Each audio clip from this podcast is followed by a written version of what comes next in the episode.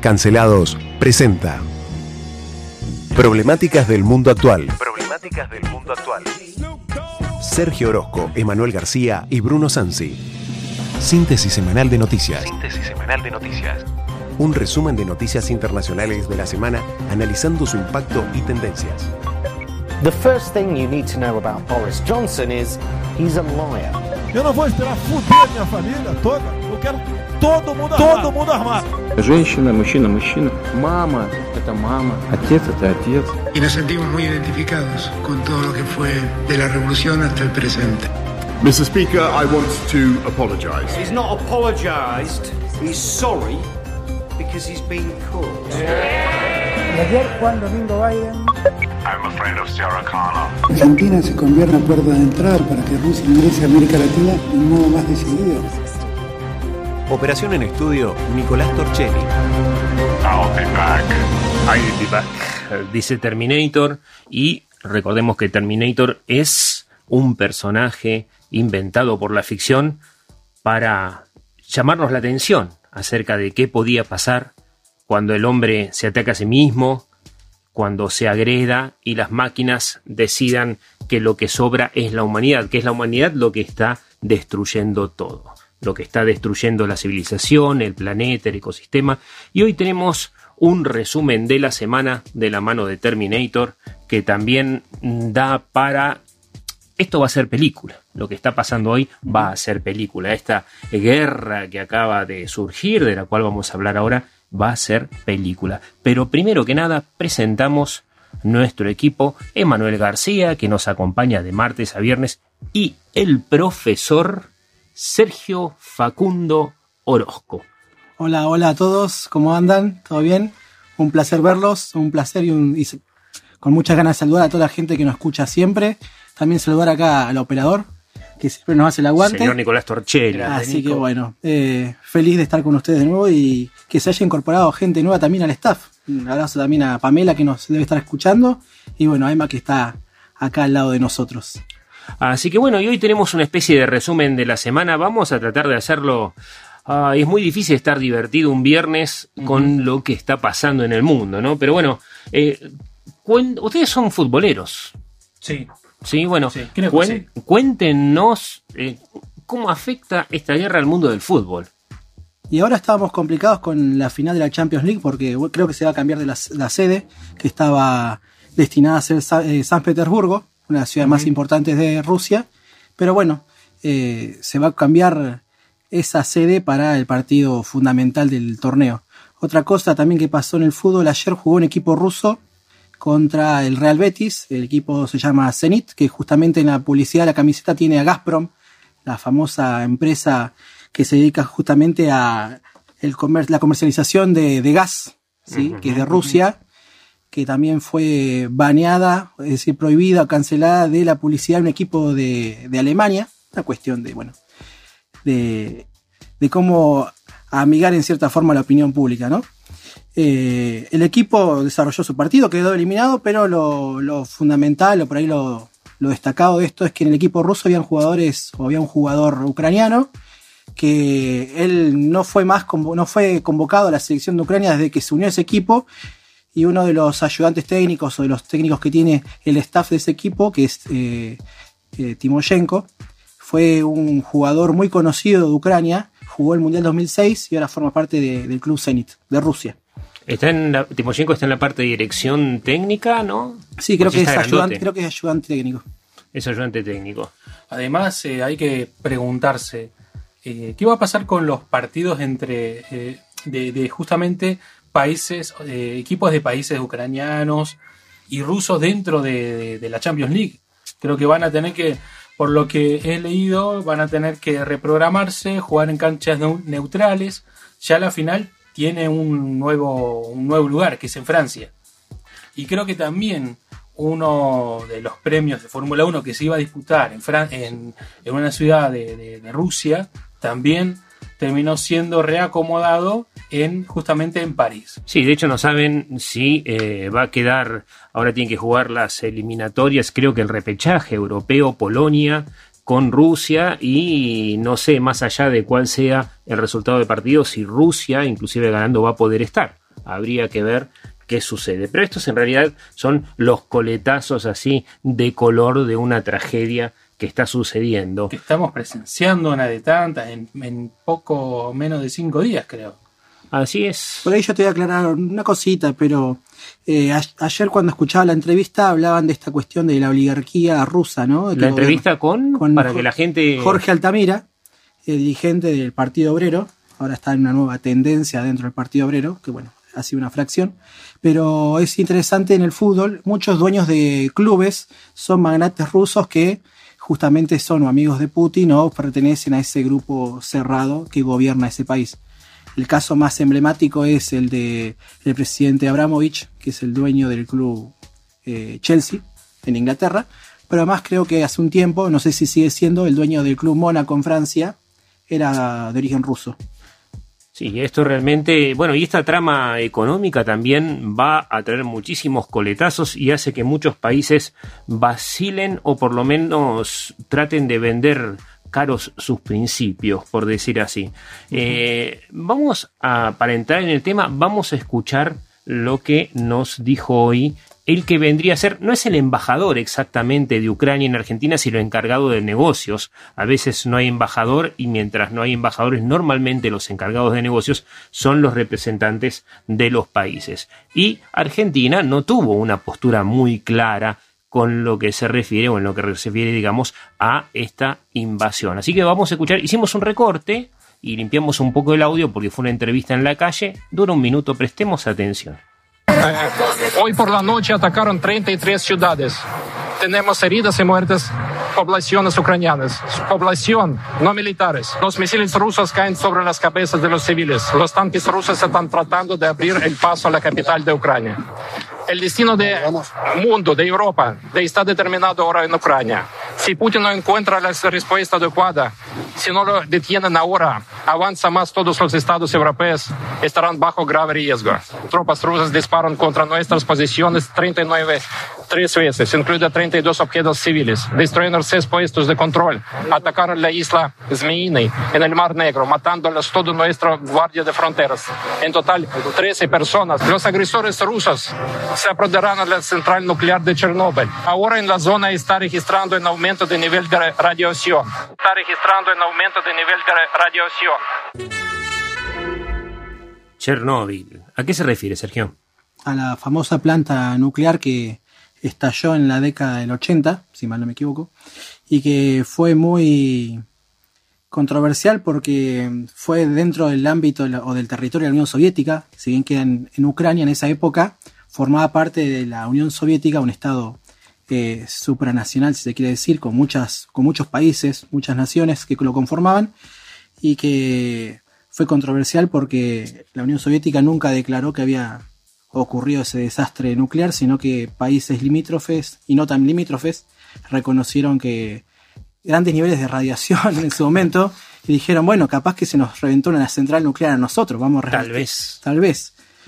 Fueron a rastrear y bueno, llegaron justamente a localizarlo en la Unión Soviética en ese momento. Sí, la nube recorrió toda Europa y produjo un desastre muy pero muy grande a nivel ecológico en la región eh, de Chernóbil, el norte de Ucrania. E incluso s- sectores muy grandes de los bosques en Bielorrusia fueron afectados por lluvias ácidas, sobre todo en la década del 80 y década del 90. Sí, ahora entraron las tropas. Ayer, mientras estábamos haciendo nuestra entrevista con Jorge Altamira, en ese mismo momento estaban entrando las, ropas en- las tropas rusas en Chernobyl y aumentó la radiación, como dice el encargado de negocios en Argentina. Sí, justamente algo que ya se adelantaba un poco Jorge Altamira el día de ayer, que por cierto, si se perdieron la, la nota en la entrevista, pueden encontrarla en nuestras redes sociales, tanto en Instagram como en Twitter, arroba historias de hoy guion bajo. Eh, te leo la noticia, Bruno, para ir entrando un poco en, en, esta, eh, en este tema. Sí, dale. Dale. Las tropas rusas llegan a la capital de Ucrania. El Ministerio de Interior de Ucrania reporta fuertes explosiones en Kiev, capital de Ucrania. Soldados ucranianos se defienden del fuego ruso a algo más de 3 kilómetros del Parlamento. O sea, estamos hablando ya de eh, una cercanía muy importante y algo que justamente recalcaba Jorge eh, ayer. ¿Quién está dispuesto a combatir con nosotros? Con nosotros, perdón, nadie. Esto es lo que lamenta el presidente ucraniano Volodymyr Zelensky. Zelensky. Eh, así es, dijo, nos dejaron solos, refiriéndose sobre todo a todo Occidente, ¿no? Y una cosa interesante de la entrevista de Jorge Altamira, que les recomiendo que revisen, la pueden encontrar en Twitter, la pueden encontrar en Instagram, también está el recorte en Radio Cut y en Spotify si van a Historias de hoy, Noticias de ayer, que es nuestro programa de los sábados, que este sábado no sale por el fútbol. Historias de hoy, Noticias de ayer en Spotify, van a encontrar la entrevista. Y hay una cosa que cuando uno entrevista a alguien, eh, la importancia es que esa persona hable, para eso se lo llama. Y no me gusta cuando los, periodistas o los conductores interrumpen al entrevistado porque no puede dar su punto de vista. Y a Jorge Altamira no es cualquiera. Jorge Altamira no solamente fue testigo, sino partícipe de la historia argentina. Y él es de izquierda, marcada, eh, es el símbolo del Partido Obrero y el símbolo prácticamente de una izquierda de discusiones que yo ayer dije que estaban un poco de modé y, tal vez ahora o el lunes charlemos un poco de eso. Pero ¿qué pasa? Eh, Jorge Altamira había aclarado ayer que eh, Putin se había visto obligado a atacar es importante aclarar, esto lo dijo desde una mirada geopolítica. ¿sí? Dijo que la OTAN es responsable de grandes males que han sucedido, sobre todo en este nuevo siglo XXI, y en ese sentido hay que darle la derecha, a pesar de que es de izquierda, a Jorge Artamira, hay que darle la derecha porque tiene razón, pero, y habíamos hablado de las visiones sesgadas, ¿no? ¿Qué es una visión sesgada? Una visión sesgada es una visión desde un solo punto de vista, o sea, cortada, tiene un corte de la realidad y yo miro la parte de la realidad que quiero. Y en este momento, yo decía, comenzó la Tercera Guerra Fría. Eh, no se puede decir que comenzó la Tercera Guerra Mundial porque no va a suceder, tiene que haber mucho más actores involucrados y de hecho la OTAN todavía no está directamente involucrada. Y dije la Tercera Guerra Fría porque la Guerra Fría se caracteriza por actuaciones militares en terceros países, no en territorio propio, una de las características. La otra es lugar de prueba de armamentos, ¿sí? de armas nuevas y nuevas estrategias militares. La otra es la cuestión de la inteligencia, el avance de las comunicaciones, el espionaje, y acá vamos a la cuarta característica de las guerras frías, la propaganda. Ahora vamos a empezar a ver cómo diferentes medios de comunicación hacen propaganda, cómo interpretan estas realidades. Queremos aclarar, por lo menos desde mi posición, que defender a Ucrania no es defender a Estados Unidos. Tal vez geopolíticamente a Estados Unidos le convenga y probablemente sea el ganador de todo este conflicto. Pero defender a Ucrania no es defender a los yanquis. Atacar a Rusia no es atacar al comunismo. ¿Por qué no es atacar al comunismo? Sergio, ¿qué pasó con esa discusión? Porque principalmente eh, Rusia actualmente no es un país comunista, es un país capitalista y con unas características muy puntuales. Recién hablamos de una oligarquía, ¿no? Que es un grupo cerrado y que está ligado, este grupo político está ligado a la producción y comercialización de todo lo que es materias primas relacionadas a hidrocarburos, ¿no? Gas y petróleo, sobre todo. También hay grandes minas de diamante en Rusia, pero principalmente se dedican a esos negocios y eh, el principal comprador, si se quiere, de todos esos productos es actualmente, y lo que parece que va a seguir siendo, va a ser China, sumado a países que son aliados a Rusia, como los del sector o de la región de Asia Central, Kazajstán, Uzbekistán, todos países. Satélites, por decirlo en términos de Guerra Fría. Que además pertenecían a la, Unión Soviética y que en esta política, se quiere, de anexionismo de Putin, trata de de volver a tener dentro de su control, ¿no? Hace unos años tuvimos la guerra en el 2008, eh, la guerra entre Georgia y unas provincias que se querían separar, como Abjasia y Osetia. Sí. Ya tuvimos el drama militar del cual esto eh, desemboca, que es la, el conflicto en Ucrania en el 2014, ¿sí? que ha dejado una, un escenario bélico de guerra civil prácticamente, en el cual interviene Rusia, ¿sí? y otros escenarios más ligados a estrategias de alianzas políticas, comerciales, energéticas, hasta incluso aeroespaciales, porque en Kazajstán están las bases aeroespaciales de la Unión Soviética. Y cuando dicen, por ejemplo, los medios rusos o Putin, eh, vengo a defender a los rusos que viven en la, en la región, ¿a qué se refiere? Y en el caso de Ucrania es muy puntual, porque Ucrania eh, como Estado es una construcción bastante, si dentro de los estados son, una- son construcciones artificiales. Como país, digamos, Sí, para la sí, como gente. país. El caso de Ucrania es muy complicado porque Ucrania era mucho más chico de lo que se considera o lo que se interpreta ahora como mapa. Eh, varios territorios que se han anexado y que reclama Putin ahora, o que por lo menos trata de defender, eh, fueron otorgados por la Unión Soviética a Ucrania. Ucrania era mucho más chico. En 1922, Lenin eh, entrega estos territorios que están en disputa ahora, que por los cuales después Putin ahora alega que fue A un ver, error. A ver, a ver, a ver.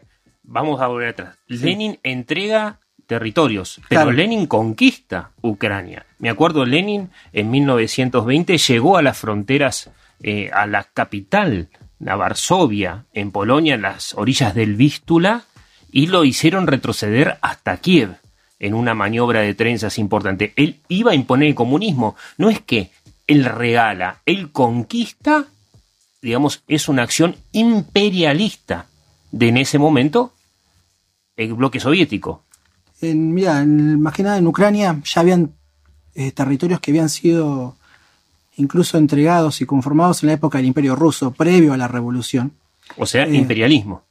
Y mira, en lo que nosotros consideramos como imperialismo es diferente, porque imperialismo es ya una práctica política y militar que estaba en cierta forma en crisis en esa época, no solamente porque Rusia era un, un imperio decadente antes de la revolución, Pero era un imperio. era un imperio, Bueno, con prácticas imperiales, pero Ah, imperialismo es otra, otro concepto. un Incluso- más moderno. digamos. Claro, es más, hay una discusión muy grande si la acción actual de Rusia es imperialismo o no, porque ¿qué se pone en debate? Cada acción de anexión de territorio es considerado imperialismo, ahí está el debate. Obviamente que no, por ejemplo, no sé, se me ocurre un caso. Eh, cuando Chile incorpora a su estado, ¿no? a su país, los territorios del norte, cuando vence a Perú y a Bolivia en la guerra del Pacífico, no podemos decir que Chile es un estado imperialista. sino No, no. Simplemente es una, un interés territorial que se Fue un consolida. estado agresor. Claro, y que se consolida como, bueno, un territorio nuevo para ese estado.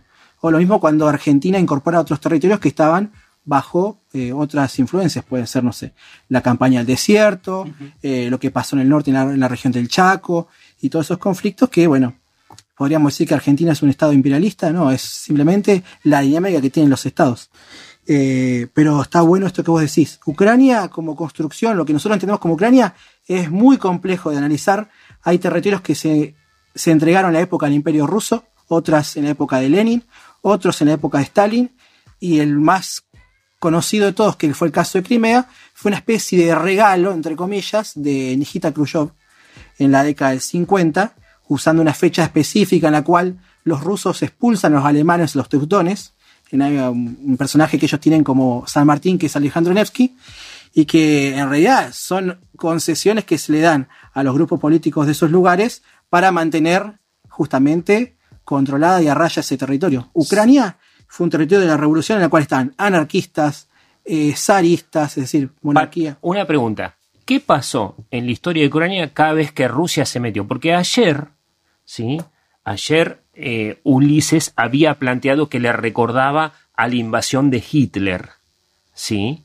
Y eh, Altamira le responde que le recordaba más a Bush en Afganistán. Eh, puede ser lo de, lo de Bush, no lo descarto, es una mirada, eh, digamos así, intencional y está buena como desafío, pero a mí sí me hace acordar a Hitler. ¿Sabes por qué? Porque Rusia también invadió Polonia. O sea, Rusia y Hitler, en aquel momento la Unión de Repúblicas Socialistas, se aliaron con los nazis e invadieron Europa. O sea, tomaron Polonia. Es más, generaron masacres como la masacre de Katyn, cosas que no vamos a hablar ahora. Pero esto de la desnazificación que está hablando Putin tiene que ver con limpiar ¿sí? a los que consideraba en ese entonces ya Stalin, que eran los agentes de Hitler. Y ahí se produjo en 1931 y 1932 algo que quiero que ustedes expliquen a la gente. La última vez que metió la zarpa Rusia en Ucrania, porque vos decís, ¿cómo hay tantos rusos en Ucrania? Primero por cuestiones geográficas y después porque mataron millones y los reemplazaron con rusos. Entonces, ¿qué fue? ¿Cómo se llamó ese periodo de hambre que pasó Ucrania? Se conoce como Holodomor. Holodomor. Sí, que es, es considerado actualmente como un caso de genocidio, porque bueno, se, es una, un periodo de hambruna muy fuerte en Ucrania que se estima que fue intencionado desde la cúpula gubernamental de la Unión Soviética, en época de Stalin. Yo lo digo en criollo. Stalin los obligó a trabajar y les quitó toda la comida. Y la gente terminó comiéndose entre ella. No solamente a los animales, se comían a los nenes, se suicidaban, se vendía carne humana. Es una cosa impresionante. Fueron millones de personas que murieron la última vez que intentaron desnazificar Ucrania. Entonces, esa, esa, población también fue reemplazada por los países vecinos. Así que no es fácil opinar una cosa u otra. Contanos cuáles son las últimas novedades, Emma García. Sí.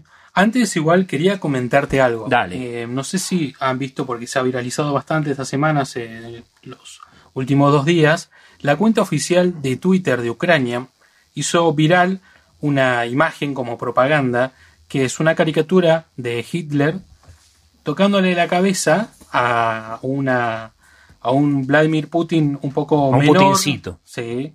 Y justamente estaba recordando esto como propaganda y lo que estabas hablando recién.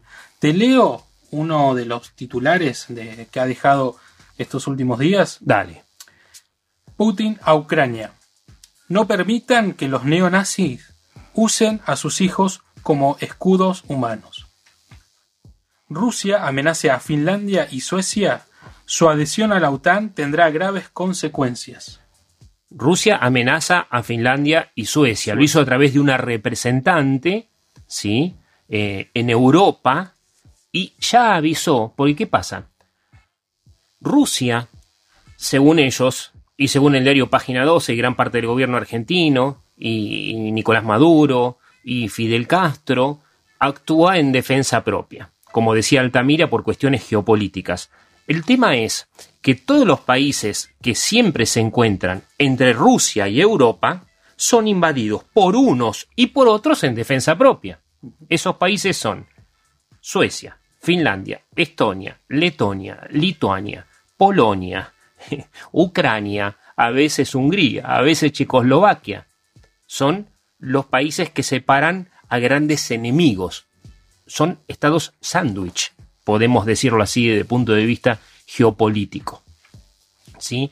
Entonces, la idea siempre es conquistar ese país para tener al enemigo 300 o 400 kilómetros más lejos. Esto es importante, pero no es en defensa propia. Porque si nosotros consideramos, y esto lo digo yo, ¿eh? es una opinión personal, porque si nosotros vamos a justificar cada vez que a un presidente se le ocurre que tiene que defenderse y para eso manda bombardear un montón de población, sea civil o militar de los vecinos, entonces la paranoia de una persona siempre va a estar justificada cuando comete una masacre.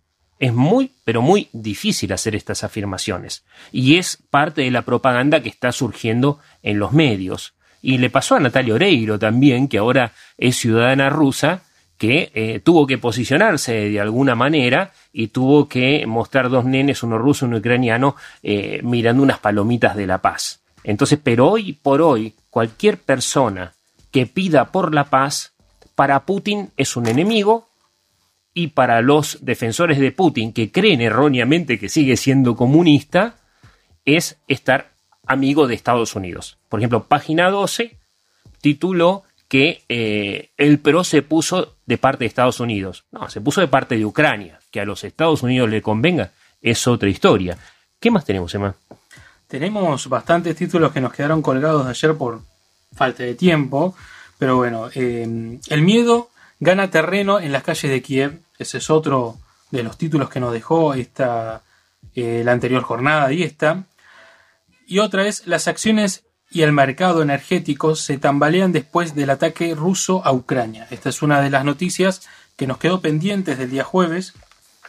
También otra, otra de, lo- de los títulos que nos deja, China se perfila como el paraguas de Moscú frente a las sanciones occidentales.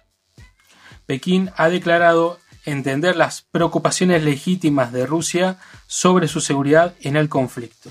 El caso de China es particular esta, esta interpretación de los hechos porque tiene un, un problema o tiene un proceso similar pero diferente. ¿Por qué? Porque también tiene cuestiones de, de debate y de disputa limítrofe con la creación esta de islas artificiales en el mar de China y en el mar de, de Tonkin, sobre todo en la región de, de Vietnam. Y si bien no hay población, sí eh, interpreta que las islas artificiales deben tener un cierto litoral marítimo que les permite justamente apoderarse de esa región o de ese territorio. O ser dueño de tu puerto. Y claro, entonces eh, construís una isla artificial dentro del mar de otro país y decís, ah, no, esta, esta isla como es China, res- corresponde cierto eh, espacio de soberanía de nuestro país, por ejemplo. Les comento una última más. Emma García, contanos. Sí, eh, ¿qué cuatro países impidieron la máxima sanción financiera posible para Rusia? El botón rojo que Putin teme. Según estos, eh, esta noticia, ese titular, hay cuatro países que son los que más o menos, de cierta forma, se resisten a que le caiga una sanción bastante importante a, eh, a Vladimir Putin, o sea, a Rusia. Exactamente. ¿A qué se refiere Emma? Que ahora nos va a decir cuáles son esos países. Se refiere a la red SWIFT. Esto no es conocido entre la gente, pero es la red de operaciones financieras y bancarias que maneja prácticamente todo el mundo y gran parte de muchos bancos rusos. Creo que en este momento Rusia creó una red paralela que no tiene más de 50 clientes en general, pero sancionarlo a través de la red SWIFT significaría que cuando ha pasado, por ejemplo, en Irán, cuando Irán salió de, de la red SWIFT, eh, no podía hacer operaciones bancarias y perdió el 50% de los ingresos por eh, exportaciones, por ejemplo, o no pudo recuperar parte de su plata porque no tenía cómo hacer ese negocio bancario. ¿Y cuáles son esos países, Emma? Estos cuatro países son Alemania, Italia, Hungría y Chipre. Estos son los cuatro países. Pero son de la OTAN. Ajá, sí, hay una división notable en la OTAN.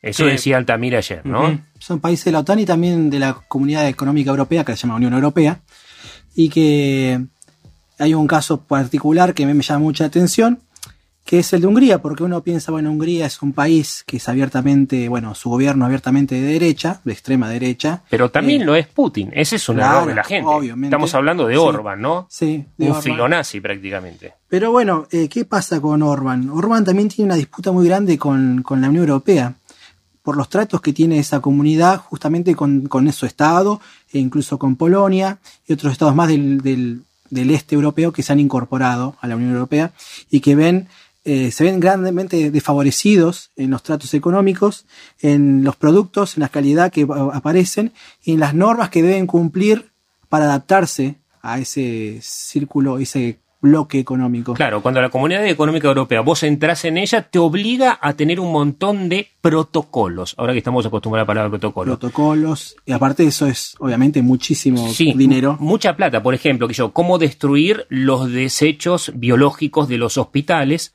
generó en Hungría, justamente, esto lo digo porque lo he visto, eh, generó todo un negocio de empresas y un gasto inmenso al Estado y a los hospitales porque la Comunidad Económica Europea aceptaba que solo sean destruidos de cierta forma, con cierta maquinaria, con ciertos protocolos y esas maquinarias homologadas por la Co- Comunidad Económica Europea. Entonces, cada cosa de esas, más la imposibilidad de negociar con el vecino y todo lo demás, te limita en tu independencia, ¿no? Por eso muchos europeos se quejan de que manda Bruselas.